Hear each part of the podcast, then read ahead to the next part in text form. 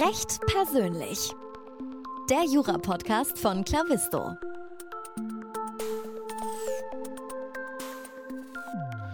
Hallo und herzlich willkommen zum Recht persönlich Podcast von Clavisto. Mein Name ist Moritz Mümmler und ich habe heute Dr. Carsten Loll von Linklaters bei mir zu Gast. Er ist dort Partner und betreut die Rechtsgebiete Immobilienwirtschaft, Real Estate und Immobilienfinanzierung.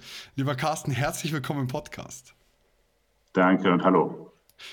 Mich würde als erstes interessieren, wie kam es dazu, dass du Jura studiert hast, dass du in die juristische Welt eingestiegen bist und wie war dein Einstieg so?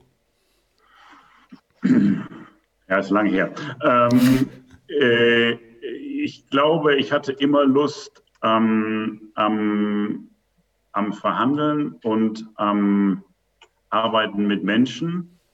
Ähm, bin von meiner Herangehensweise analytisch und ich hatte lustigerweise schon immer einen Faible für Immobilien, ähm, mhm. die zwar in viel kleinerem Maße, aber mich, mich faszinieren Stadtbilder, ähm, mich faszinieren auch Häuser, jedenfalls wenn sie schön sind.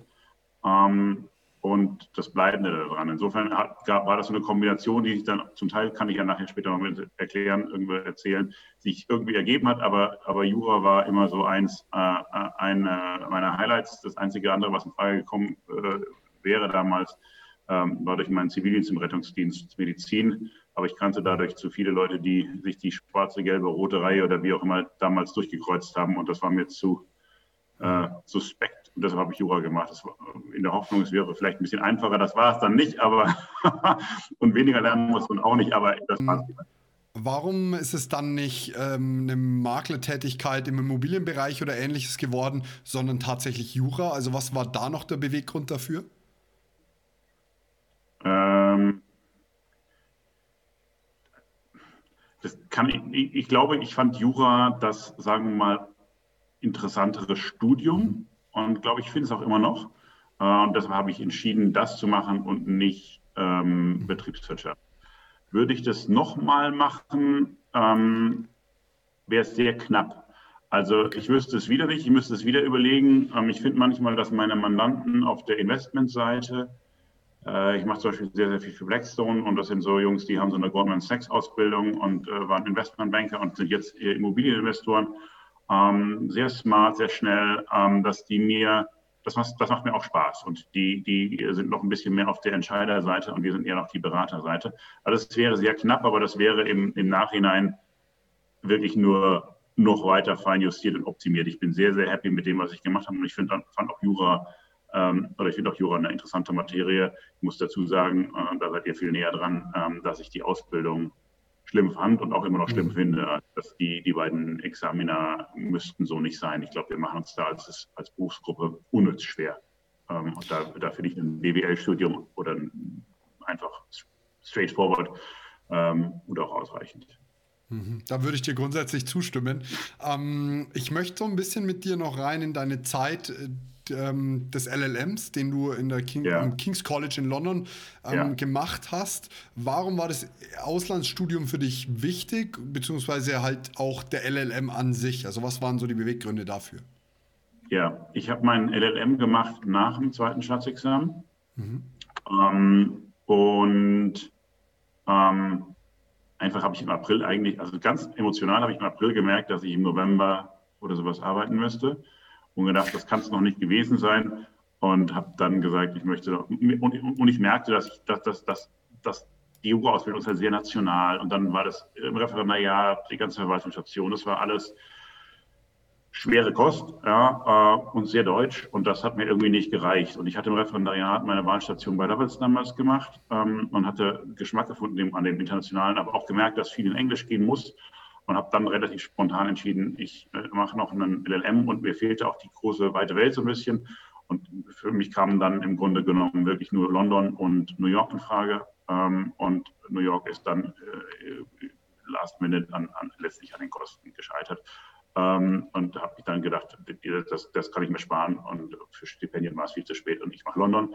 Um, ähm, und in London ist das King's College eine der oder die äh, renommierteste Adresse und da habe ich mich dafür entschieden. Aber auch aus der Mischung eben international, Weltstadt und das Programm. Das Programm ist, ist toll. ist einzigartig. Äh, eins, noch einzigartiger sind aber die, die Menschen, die man da trifft. Das ist, es ist so unbeschreiblich.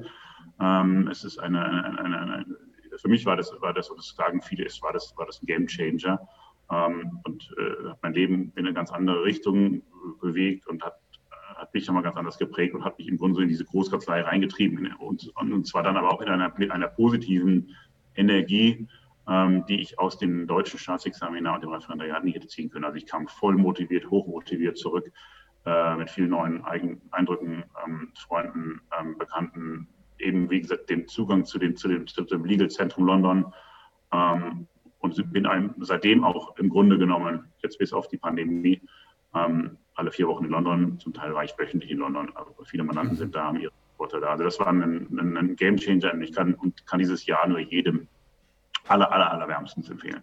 Mhm. Äh, egal wo. Äh, will jetzt nicht nur London oder New York sagen ähm, und, und könnte jetzt auch noch Sydney ergänzen. Es gibt auch andere tolle LLM-Programme, aber die im Ausland ist einfach eine Bereicherung und die nimmt man nimmt einem nie wieder jemand aus dem Leben. Das ist, war eine, eine der besten Zeiten überhaupt. Sehr cool, vielen, vielen Dank. Wenn du da jetzt nicht so ausführlich drüber gesprochen hättest, hätte ich genauer nachgefragt, weil ich jetzt genau nach dem zweiten bin.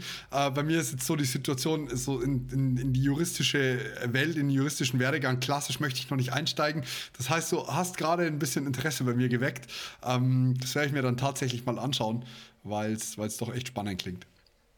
Ja, also das kann ich jedem nur wärmstens empfehlen. Ich, ich mache mach an den Unis einen häufiger einen Vortrag, äh, Doktor ähm, oder LLM oder äh, beides oder das ist sein, so irgendwie heißt der Titel. Ähm, und ähm, also auch aus der heutigen Sicht würde ich den LLM dem Doktor einfach klar vorziehen. Es ist auch ein Titel, man kann Englisch, es macht viel mehr Spaß, es geht viel schneller. Ähm, wäre die Wahl, die ich treffen würde, wenn ich beides, äh, wenn ich eins oder das andere machen würde und nicht beides. Mega spannend, vielen Dank. Dann, äh, du hast gesagt, du hast den Einstieg äh, so ein bisschen in das Großkanzlei-Leben positiv mitgenommen. Spinnen wir das mal weiter. Wie war dann dein Übergang zu der jetzigen Position als Partner im Bereich Real Estate bei Linklaters, beziehungsweise wie war dein Weg so dorthin? Ähm, ich bin, was vielleicht viele machen, ähm, ich war damals bei, bei, bei Lovels, Hogan Lovels heute, äh, im Referendariat und habe dann aus London heraus, ähm, in London ist es so, dass man, dass man quasi so Roadshows von den Kanzleien bekommt, ist auch heute noch so, und dann überall irgendwie sieht, wie das ist und einen Eindruck bekommt. Aber ich fand den Eindruck, den ich persönlich aus dem Referendariat hatte, nämlich den persönlichen, ähm, Leute zu kennen, am wichtigsten und habe dann irgendwie zwischen Angeboten auswählen können. Ähm, das war damals nicht selbstverständlich. Heute ist es eher üblich geworden. Der Markt hat sich ja da doch in Richtung Bewerber gedreht.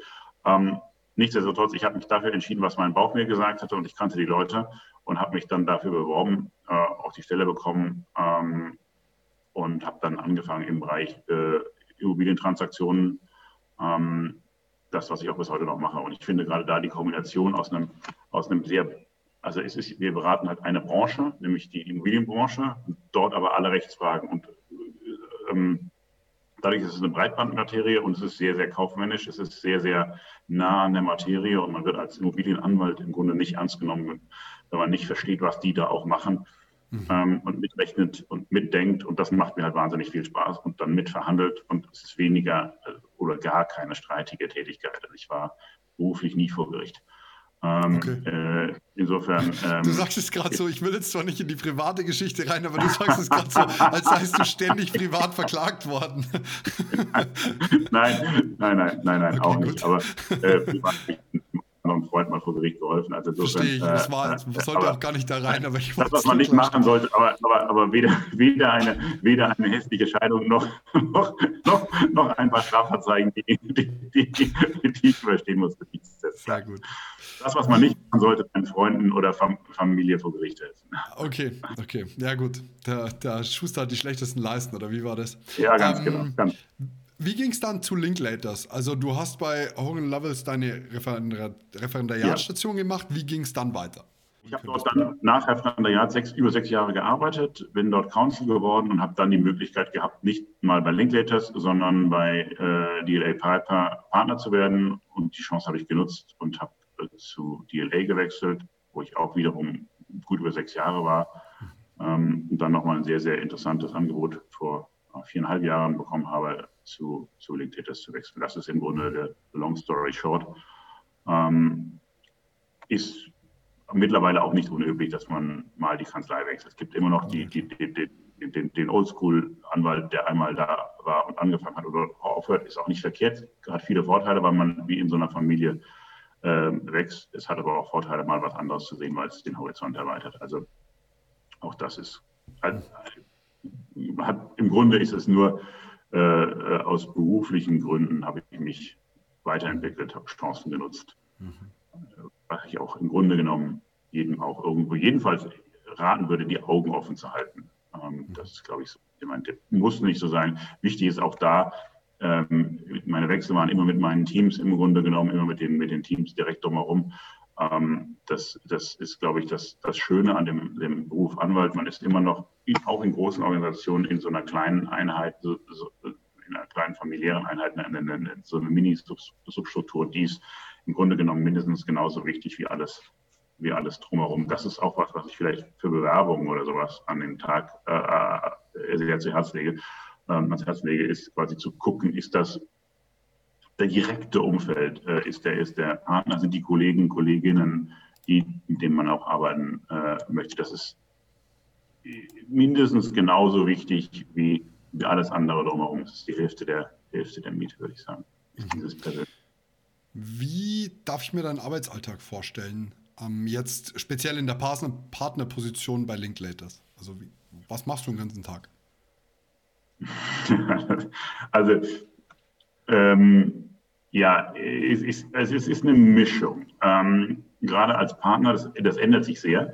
Als Partner ist man, ist man Unternehmer, das heißt, man hat im Grunde genommen seinen, seinen Beruf, das, äh, den man auch von Anfang an hat. Man ist Anwalt, man, man, man liest Verträge, man entwirft Verträge, man schaut sich Sachen an, man, man prüft im Rahmen der Due Diligence, also man ist nah an dem Produkt. Mhm. Ähm, das ist das, also das, was man auch als Berufseinsteiger machen würde, würde, macht man im Grunde genommen immer noch. Vielleicht, das wird natürlich in größeren Portfolios oder größeren Objekten mir vorgeprüft, aber ich schaue immer noch in Sachen rein. Ähm, das ist auch das, was die, die, die Mandanten Kunden äh, schätzen dass man da, dass man da nicht verschwindet. Ich weiß, dass es den einen gibt, der das macht, aber das ist, das ist nicht gut. Also man, man muss da im Grunde genommen, man ist da Dienstleister und man ist da dran. Und ihr könnt das, ich vergleiche das immer allen, ähm, die das noch nicht erlebt haben, mit, mit, mit dem Besuch beim Arzt. Ähm, und auch oder oder in einem, in einem Sternerestaurant oder sowas. Ja, also wir arbeiten auf höchstem Niveau ähm, und alle wissen, dass das nicht durch eine Person geht, sondern dass das Teams sind, die das, die das äh, erbringen. Und ähm, das Wichtige ist aber, dass der, dass, äh, äh, der Arzt oder der Chefarzt oder sowas selber kommt und, und, und sich das anschaut, selber operiert. Mhm. Ähm, oder der, der Chefkoch an den Tisch kommt und, und fragt, ob es schmeckt. Also das ist einfach Teil des Service, aber auch das, dass der Kunde das Gefühl hat, man ist da dran und auch weiß, dass man da dran ist und dass man die Qualität selber einsteht. Ich glaube, das ist diese Mischung natürlich weißt du, dass man nicht jeden einzelnen Vertrag selber anschaut, ja, der Koch auch die Zwiebel selber schneidet. Also das ist so irgendwie die, aber dieser, dieser, dieser Teil, und der macht mir auch Spaß, das ist die, und da kommt das zweite Element dazu, es ist nicht nur dieses Juristische und dieses Verhandelnde, sondern es ist auch dieser Servicegedanke und damit ist man, ist man viel beschäftigt. Also man ist im Grunde jetzt am Telefon oder in E-Mails im permanenten Austausch mit Team in die eine Richtung und mit, mit Team internen größeren Teams, äh, mit anderen Kollegen oder auch eben mit dem Mandanten, um, um, äh, solche Transaktionen steuern zu können. Also es ist viel Psychologie auch dabei und viel Doing und Machen. Äh, und Elemente, die dann noch dazu kommen, die man am Anfang nicht erwartet. Man ist natürlich auch Kaufmann, das muss ja auch wirtschaftlich sein. Das heißt, man muss abrechnen, man muss sorgen, dass, dass Einstellungen laufen, ähm, dass Business Development läuft, ähm, etc. Wir, als Immobilienbranche sind wir viel auf Messen mit dabei. Das heißt, da müssen Events organisiert werden, Messentermine organisiert werden. Also es ist im Grunde noch ein, neben dem juristischen noch ein ganzes Businessleben, was das Set der Tätigkeit äh, vervollständigt. Und das finde ich auch spannend. Ähm, das, ist, das ist sehr, sehr vielfältig. Klingt nach dem Unternehmer im Anwaltsberuf. Genau, genau. Und man muss auch fairerweise sagen, nicht alle können alles gleich gut. Ähm, das heißt also, man kann auch ähm, das eine oder andere besser als das andere. Man kann auch Sachen, Schwächen, die man hat, ausgleichen durch Stärken auf, auf anderen mhm. Gebieten. Das ist auch nicht jeder Anwalt gleich. Und da ist auch wieder die Mischung macht. Mhm. Wie darf ich mir jetzt das Team Real Estate bei euch vorstellen? Also ähm, bist, bist das du oder ist da mehr dahin? Also, oder ist das mehr? Nein, nein, wir sind in Deutschland ungefähr 60 Immobilienanwälte, also Leute, die sich, die sich überwiegend mit, mit Immobilien beschäftigen, mit auch unterschiedlichen Herangehensweisen, weil ein Fonds, ein Immobilienfonds sind ja häufig Fonds, die müssen ja aufgesetzt werden, die folgen gewissen Regularien. Da ist schon mal ein Teil mit beschäftigt, dann ist Steuern ein sehr, sehr wichtiger äh, Baustein, also das gibt es Immobiliensteuerrecht, wird beschäftigt oder es muss finanziert werden durch eine Bank, das ist Real Estate Finance. Das sind so die Elemente drumherum und dann gibt es die Core-Immobilien-Teams, die die Transaktionen machen, die Mietverträge machen, das Baurecht prüfen mhm. oder Baurecht prüfen oder sowas. Ähm, und das ist das. Und dann ist man im Grunde genommen pro Partner, würde ich sagen, fünf, sechs angestellte Anwälte und dann nochmal Referendare, äh, Sekretariate, das Development, sodass da so so immer so ein Nukleus, äh, Nukleus von zehn Personen, würde ich sagen, ein, ein, ein, ein, ein Core-Team sind, wo dann nochmal die anderen Teams drumherum sind, die sich dann quasi dadurch ergänzen, dass sie unterschiedliche Sachen machen oder auch parallel das Gleiche, dann eben weil man mehr Kapazitäten schaffen äh, mhm. Mega spannend. Jetzt bist du da tatsächlich absoluter Experte auf dem Gebiet. Du hast eingangs schon erwähnt, dass du dich schon immer für Immobilien interessierst. Für mich ist es jetzt ein ganz neues Thema, wenn wir darüber sprechen, auf einmal einen Deal zu begleiten oder zu verwalten, der einfach mehrere Milliarden umfasst. Dazu möchte ich immer für alle, die hier zuhören, nochmal sagen, die meisten wissen es, aber eine Milliarde sind 1000 Millionen. Und ich habe mal nachgeguckt, die, die letztgrößeren Deals bei dir waren irgendwo 10, 12, 15 Milliarden äh, Euro oder Dollar. Da bin ich mir nicht ganz sicher. Wie fühlt sich das an? Was hat man für besondere Herangehensweisen? Worauf achtet man speziell? Und ähm, ist das ein erhöhtes Risiko? Also muss man sich bei dir jeden Tag Angst um die Insolvenz, weil die Haftungssumme nicht ausreicht? Oder wie, wie, wie greift man das? Also ganz so, ganz so dramatisch mit den Milliarden werfe ich nicht um mich. Ähm, die, die, was du wahrscheinlich gefunden hast, ist eine Transaktion für Blackstone, einen der größten Immobilien. Ja. Ähm, Investoren der Welt und die Transaktion war wirklich eine der größten der Geschichte und hatte 12,5 Milliarden. Ich glaube, es war der größte jemals rekordete äh, Real Estate Private Equity Deal mhm. in Europa. Ich glaube, es gab einen Deal mal größer in Amerika, aber also ever. Ähm, okay. Das heißt, also das ist eine, war eine historische Transaktion, auf die ich natürlich sehr stolz bin, aber die wir auch nicht dauernd beraten. Das ist also once in a lifetime. Was häufiger mal vorkommt, ist, dass Sachen im Immobilienbereich in der Tat so im Bereich von einer Milliarde sind. Ähm, weil man, also einen, sagen wir mal, ein Frankfurter Wolkenkratzer oder sowas kostet so zwischen 750 Millionen und 1,2 Milliarden. Ähm, oder ein Portfolio, also eine, oder eine große Büroimmobilie, wenn man sie sich so, wenn man so da vorstellt, also die man so, so eine mittelgroße Immobilie, irgendwie so 10.000 Quadratmeter, kostet gerne mal 50 äh, Millionen. Das heißt also, das sind Büroimmobilien, die ihr auch schon mal betreten habt. Sowas kostet 50 und wenn es ein bisschen größer ist und ein bisschen fancier ist, kostet es 100. Und wenn es ein richtig großer Klopper ist, wo man sagt, okay, der fällt auf, dann äh, äh so, so, so also eine Zentrale von einer Versicherung oder sowas, dann sind das 500 Millionen. Und wenn das richtig groß wird, also wie gesagt in die Höhe geht, ist das eine Milliarde. So, so dass man das mal einschätzen kann. Aber klar, davon gibt es nur in Deutschland ähm, eine, eine, Handvoll äh, Transaktionsanwälte, die das betreuen. Vielleicht gibt es zehn oder sowas, die, die äh, ähm, vielleicht auch 20, aber mehr sind es nicht, äh, die, die sowas auf dem Tisch haben. Ähm, und ähm, es gibt auch nicht so viele Investoren, die, die sowas in die Hand nehmen. Das ist eine sehr, in die, sagen wir mal, spezialisierte äh, Materie, ähm, die sich dann, klar, die ist dann irgendwie hat sich dann in die, die Nische reinentwickelt und ausge, ausentwickelt. Es ist wahrscheinlich wirklich wie so, wie so Sterneköche irgendwie. Ja, das wird, wird, in der Tat immer ein bisschen hochgedrehter und noch mehr sophisticated und hier und das und das, äh, weil viele, viele Elemente ähm, eine Rolle spielen und weil viele Aspekte beachtet werden müssen. Das ist schon komplex. Das geht über die Landesgrenzen hinweg, die Steuerstrukturen aus Luxemburg oder aus irgendwelchen anderen Ländern.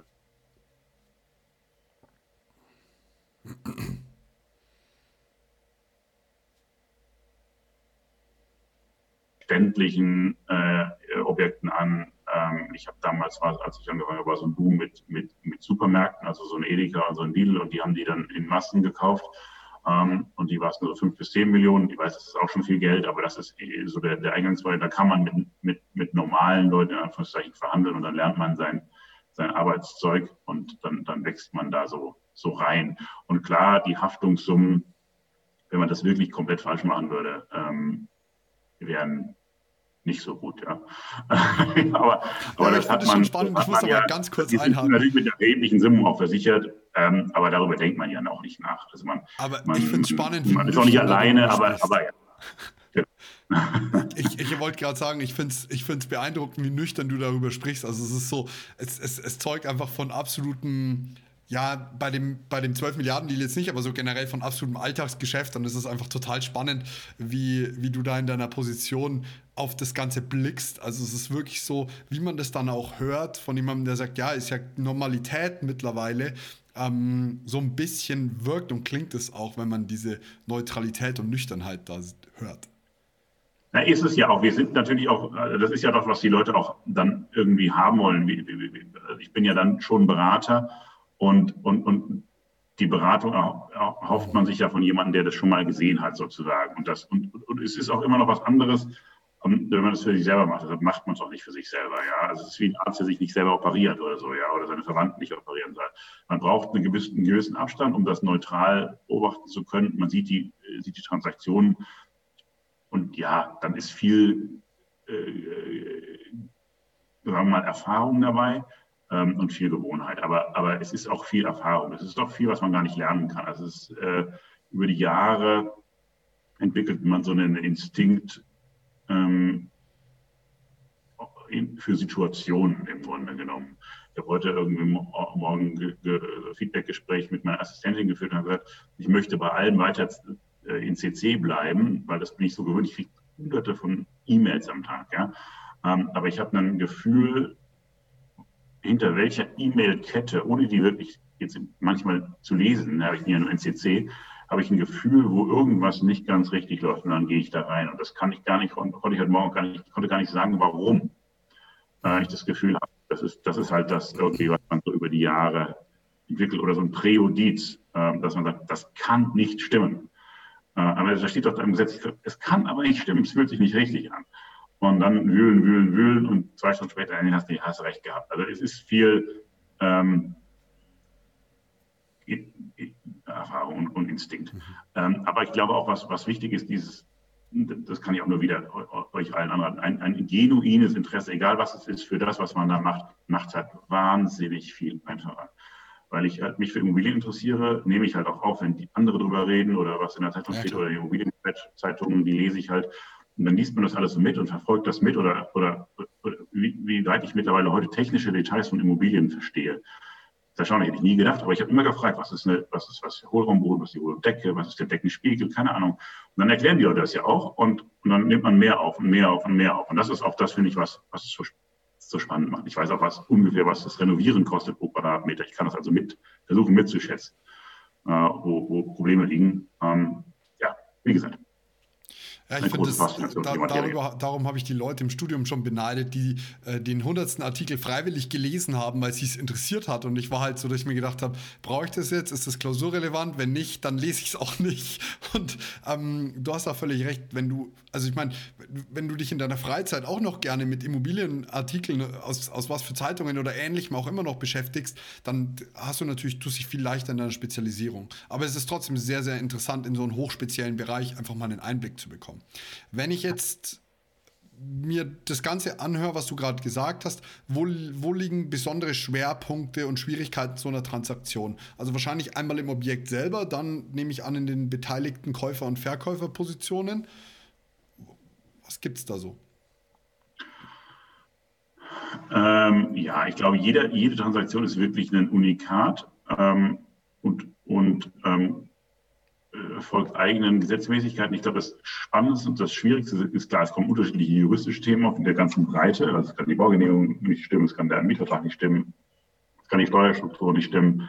Ähm, häufig ist aber das Zusammenbringen oder das, das Matchen von, von, von Erwartungen und Arten zu verhandeln. Und das ist, glaube ich, was, was in allen Transaktionsgeschäften, können auch bei M&A oder Private Equity so sehr, sehr wichtig ist. Man muss, glaube ich, da ähm, ein, ein, ein Gefühl für entwickeln, wer will gerade jetzt was, wie weit kann man da gehen, wie weit kann man da mitverhandeln. Aber auch jedes Mal unterschiedlich. Manchmal will der, wenn man dann selber verhandelt, manchmal will man, soll man selber ran, manchmal soll man der Bad Guy sein, manchmal der Good Guy. Ähm, das, um die Gegenseite einzuschätzen, ähm, das ist ähm, das, das Spannende, das Psychologische.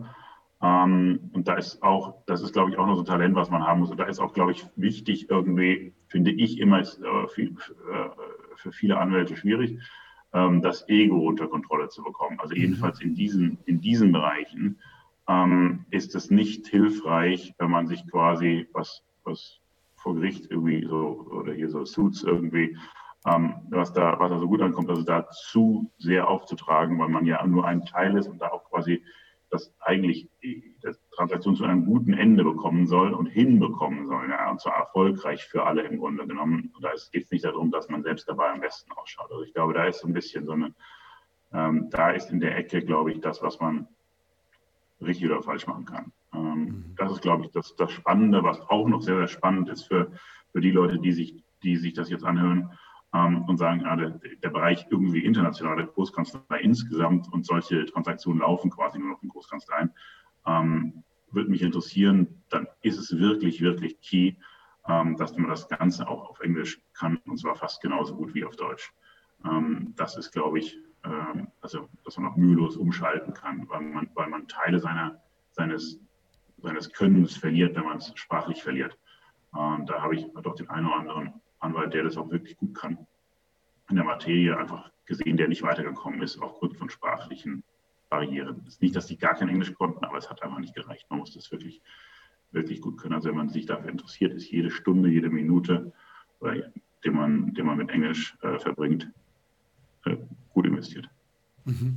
Sehr, sehr spannend. Mich würde da in dem Zusammenhang interessieren, welche Chancen ähm, beziehungsweise Risiken Legal Tech denn in deinem Bereich spielt. Also den Begriff finde ich persönlich schon relativ schwierig, weil die Frage ist, was ist es überhaupt? Ist es, wenn ich einen Anwalt irgendwie online einschalten kann, zählt es schon zu Legal Tech oder muss es automatisiert sein? Aber welche, welche Chancen siehst du, solch große Transaktionen überhaupt zu digitalisieren und welche Risiko, die Risiken siehst du, wenn es dann vielleicht einheitsbrei wird?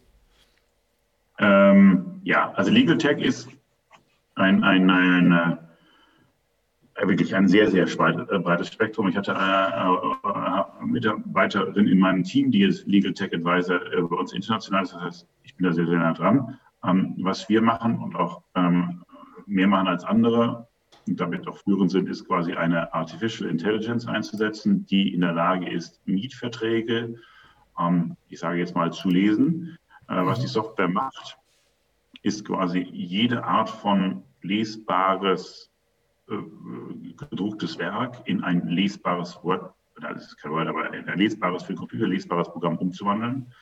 Ähm, also Format umzuwandeln, also PDF, Word, alles wird in ein lesbares äh, umgewandelt.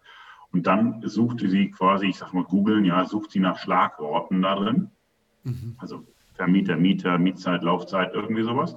Und kann das auswerten und finden. Das ist jetzt erstmal wie, wirklich nur wie so eine Stichwortsuche. Die Software ist aber dann auch noch in der Lage, quasi, man kann sie trainieren und sie lernt. Da ist ein Algorithmus dahinter, der der, der, der Beginn des Denkens ist. Also diese Software hat beim, wenn man ihr, da muss man das so anmarkieren und sagen, nein, das ist nicht Laufzeit, sondern das ist Laufzeitende.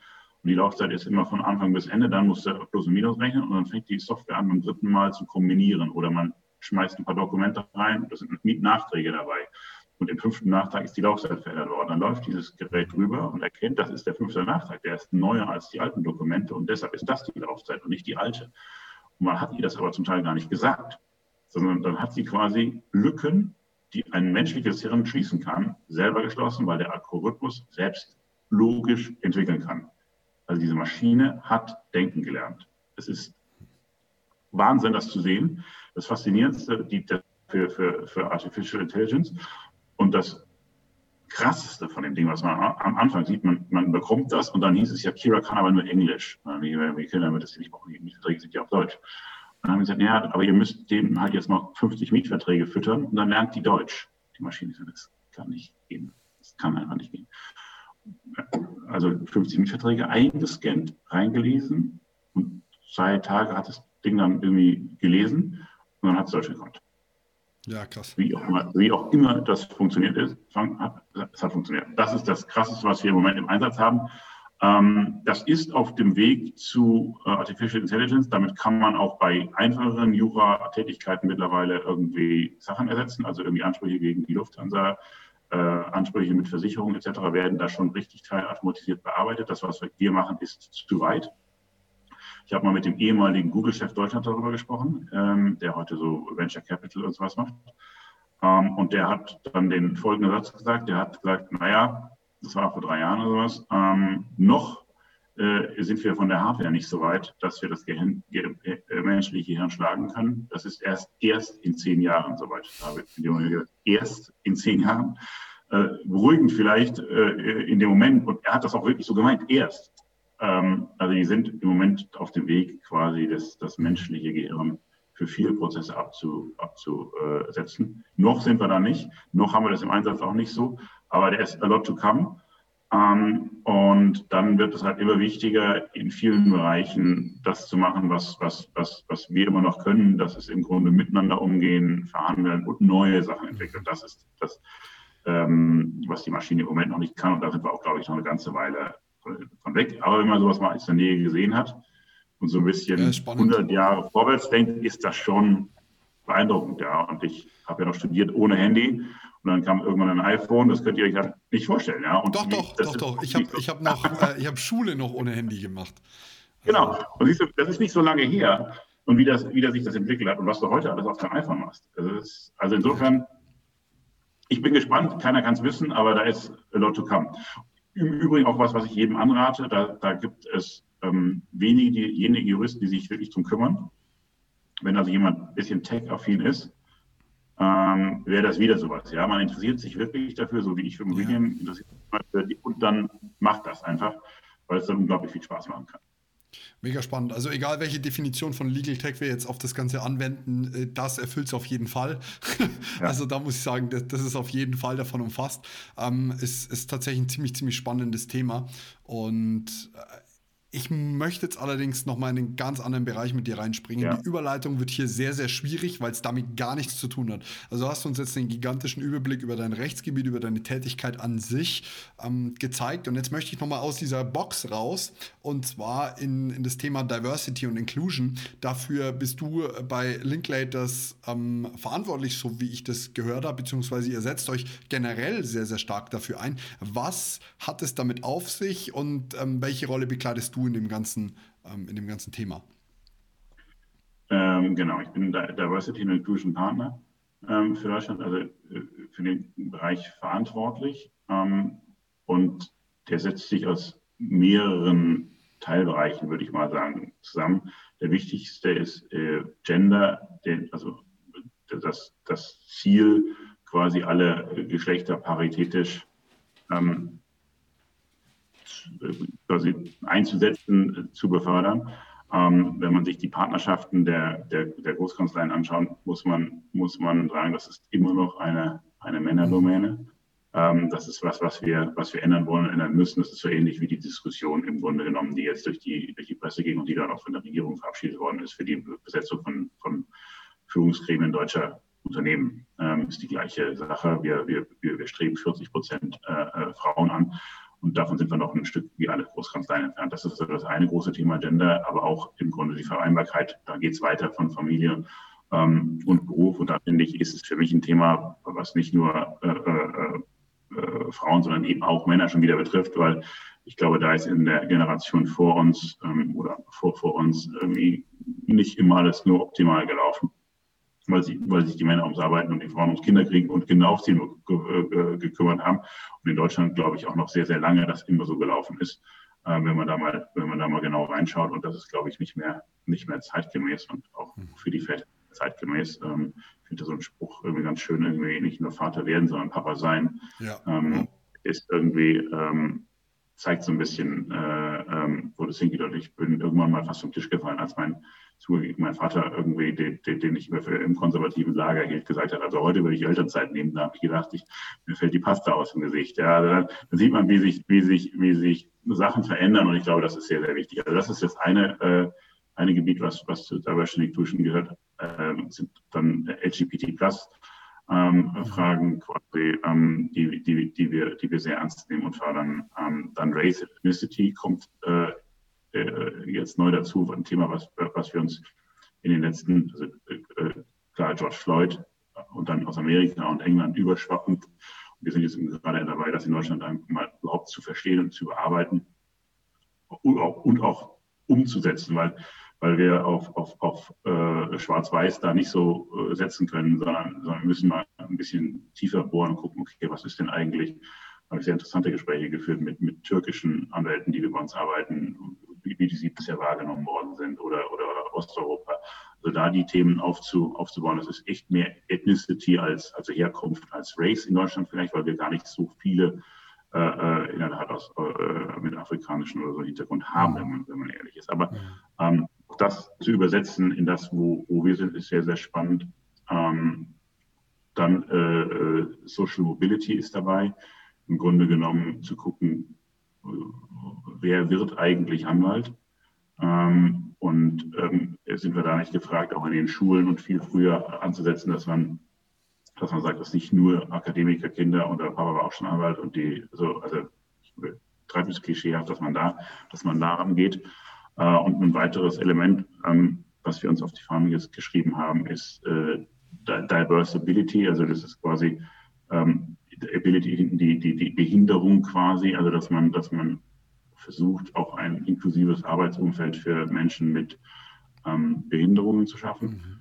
Und auch das ist was, wo ich vorher einfach schlicht nicht drüber nachgedacht habe. Und wir, das, jeder, der irgendwie äh, gesund ist, denkt da nicht drüber nach. Und dann merkt man ja, aber behindert, und das, das fand ich auch sehr spannend, kann jeder werden, weil ich habe früher immer gedacht, irgendwie, ah, naiv wahrscheinlich jeder, also mhm. geistige Behinderungen aber geistige Behinderungen sind ja nicht alle nur arbeitsunfähig machende Behinderungen für unsere Tätigkeit, sondern wir haben jetzt mittlerweile in London Autisten, die, äh, äh, die in der IT arbeiten, die das hervorragend machen, die aber im Grunde geistig behindert sind, weil sie diesen Autismus haben. Das, äh, das, so, das ist das eine. Oder körperliche Behinderung. Aber soweit hat man noch gedacht, glaube ich, als normaler Mensch. Aber dass man halt dass, dass, äh, dass jeder an der Dialyse landen kann, jeder Krebs bekommen kann dass das auch Behinderungsgrade sind. Ähm, wir haben in Frankfurt eine Mitarbeiterin, die ist im Grunde tödlich erkrankt. Aber wir, wir ermöglichen ihr alles, äh, weiter zu arbeiten und das, das ja, sie am Leben teilzuhaben, mhm. äh, teilzulassen. Und das ist, glaube ich, auch nochmal so, so, so ein Element, was wir bisher nicht gesehen haben. Also im Grunde genommen eine, ein breites Spektrum. Das Gender-Spektrum ist sicher, weil es eine ja, die Hälfte der Bevölkerung, 51 Prozent sogar der Bevölkerung betrifft, das, das ein, eins der Kernelemente, aber es sind auch Elemente drumherum, ähm, wo wir unsere soziale Verantwortung als Unternehmen und als Kanzlei ernst nehmen wollen, wo ich finde aber auch, wo wir für uns alle selbst sehr viele bereichernde Momente auch gefunden haben, wenn man da mal so ein bisschen drüber nachdenkt und sich damit beschäftigt. Also das hat, das hat mir, ähm, die Rolle jetzt ein, ein halbes Jahr, ähm, hat mich, hat mich selbst auch nochmal geprägt und nochmal verändert. Und dann, ähm, ja, also da, da, und, und, was man hat, man, man sieht sich selbst und das ist ja auch gut so, ja. Ähm, die, die allen, denen es gut geht, man sieht es aber mit einer anderen Demut nochmal, ja, und auch noch einer anderen Verantwortung für den, für die, die es nicht so gut geht. Ja. Das ist, glaube ich, das glaube ich, so ein bisschen ein Element daran, wo es ein bisschen nachdenkt. Sehr, sehr, sehr, sehr, sehr, sehr spannendes und ultra wichtiges Thema. Ich muss sagen, in den letzten zwei Jahren mit den ganzen Debatten, die du gerade angesprochen hast, habe ich da auch sehr, sehr viel mehr drüber nachgedacht. Vieles davon war einfach totaler Blindspot in meinem Bereich ja. und es ist super schön zu hören, dass ihr euch dafür einsetzt. Ähm, alles von dem, was du gerade gesagt hast, kann ich für mich so übernehmen, dass ich sage, es waren viele Sachen dabei, an die habe ich überhaupt nicht gedacht. Also sehr, sehr schön, dass da ein Gremium gibt und herrscht, dass man sagt, man, man denkt auch mal weiter, man schaut auch mal, welche Themen sind denn, welche sind nicht nur gerade akut, sondern wie weit muss man das ganze Thema eigentlich machen oder möchte man auch. Ähm, bei dem ganzen Gender-Thema ist es ja zum Glück schon so, dass die Frauen den überwiegenden Anteil im Studium mittlerweile haben. Ich glaube, 70 Prozent der Studierenden sind weiblich im, im juristischen ja. Bereich und nur 30 Prozent sind männlich. Das heißt, zu einem gewissen Grad wird da ein, ein Wandel über die Jahre stattfinden, aber dass das nicht schnell genug geht, das ist äh, völlig selbstredend und selbsterklärend. Ähm, sehr, sehr spannend und ich glaube, dass ihr damit einen ganz, ganz tollen Weg gewählt habt. Ähm, es freut mich wirklich, sowas zu hören. Jetzt möchte ich zum Abschluss kommen und dich tatsächlich noch fragen, was so deine ein bis drei absoluten Tipps für einen Nachju Nachwuchsjuristen oder Juristin oder divers ähm, wären an der Stelle? Ja, ich glaube, ich, ich habe sie ja schon so angedeutet. Also ähm, ich, wenn man irgendwie die Möglichkeit hat, ins Ausland zu kommen, sei es im Studium oder danach, finde ich das einen Key. Ähm, das zu machen, was einen genuin ähm, interessiert von der Materie, die dahinter steckt, also hinter dem juristischen, finde ich sehr, sehr, sehr, sehr bereichernd. Ähm, und ähm, das meine ich ganz ernst, schaut euch auch den Bereich der Großkanzleien an, ähm, weil wir sehr, sehr interessante Angebote haben, für, ich finde, ein ganz tolles Arbeitsumfeld geschaffen haben und jedenfalls für den Einstieg für ein paar Jahre super Spots sind, wo man, wo man mal über den Tellerrand hinausschaut. Und viele von den Vorurteilen, die es gibt, irgendwie wir sitzen bis nachts und bei äh, trocken Brot und Wasser, das stimmt alles überhaupt nicht. Wir haben, wir haben super Arbeitgeber. Gibt es auch äh, Kaffee bei euch praktisch? Kaffee gibt es auch, genau. Das macht wahnsinnig, das macht ein Wahnsinn, das macht ein wahnsinniges Spaß mit tollen Leuten im tollen Arbeitsumfeld ähm, ja. arbeiten und kann einen, kann einen komplett verschieben. Also das finde ich schon äh, wichtig, da mal reinzuschauen jedenfalls. Ähm, und ja, alle, die noch in der Ausbildung sind, freut euch auf den, den, ähm, den juristischen Beruf, weil es ist ein ganz, ganz toller Beruf, ähm, der wahnsinnig viel Spaß macht, der wahnsinnig bereichert. Ähm, und das ist an den ein oder anderen Durststrecken im Studium, wenn man gerade ein Taubenfütterungsverbot äh, zum Zehnten hängt, ähm, äh, schwer zu glauben. Aber es ist danach wirklich, wirklich toll äh, und sehr erfüllend. Ähm, also insofern gebt da an den Stellen nicht auf. Ähm, es kommen bessere Zeiten. Vielen, vielen, vielen Dank, Carsten, für den Einblick in deine Arbeit, in dein Leben und auch diese Schlussworte. Ich danke dir ganz herzlich für deine Zeit. Danke dir, Moritz. Dankeschön. Ciao, mach's gut. Ciao. Ich hoffe, dir hat die heutige Episode gut gefallen. Wenn du Fragen, Kritik, Anregungen oder Feedback für mich hast, dann freue ich mich auf deine E-Mail an podcast.klavisto.de. Apropos Klavisto, bist du schon Mitglied bei unserem Förderprogramm für Nachwuchsjuristinnen und Nachwuchsjuristen? Wenn nicht, dann geh jetzt auf klavisto.de und bewirb dich um einen Platz in unserem Förderprogramm. Als Klavisto-Talent bieten wir dir die besten Karrierechancen und deinen Weg in eine Top-Kanzlei. Darüber hinaus haben wir noch einige Förderleistungen, die auf dich warten, darunter zum Beispiel das Use-Abo, ein JA-Abo, Gesetzestexte und auch ziemlich coole Schönfelder Taschen von The Loyal One. Und es gibt noch wesentlich mehr Förderleistungen, die dort auf dich warten. Wir freuen uns auf deine Bewerbung. In diesem Sinne, bis zum nächsten Podcast. Mach's gut. Tschüss.